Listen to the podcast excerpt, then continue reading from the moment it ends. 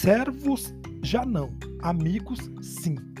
Foi assim que Jesus disse que deseja que o vejamos e que assim nele nos percebêssemos. Claro que o Evangelho, que é Jesus, e Jesus, que é o Evangelho, pois a boa nova é Jesus e Jesus é a boa nova. Nos ensina a viver e caminhar neste mundo de cardos e abrolhos. No entanto, o alvo de tudo é muito claro Deus quer amizade, intimidade, unidade nossa nele e uns com os outros, e com o todo de tudo o que nele chama vida.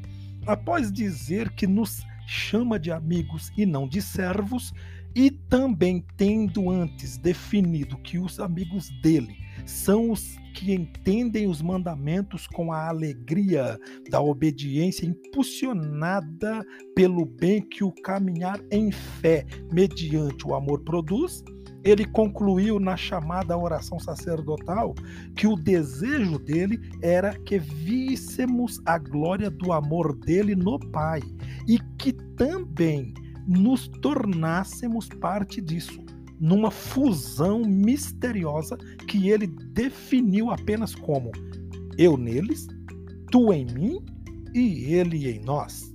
Esta é a minha e a sua vocação de ser. O resto é a confusão que turva a visão simples do chamado para nos fundirmos no amor de Deus, em sua amizade e em sua glória que é nos amarmos nele eternamente.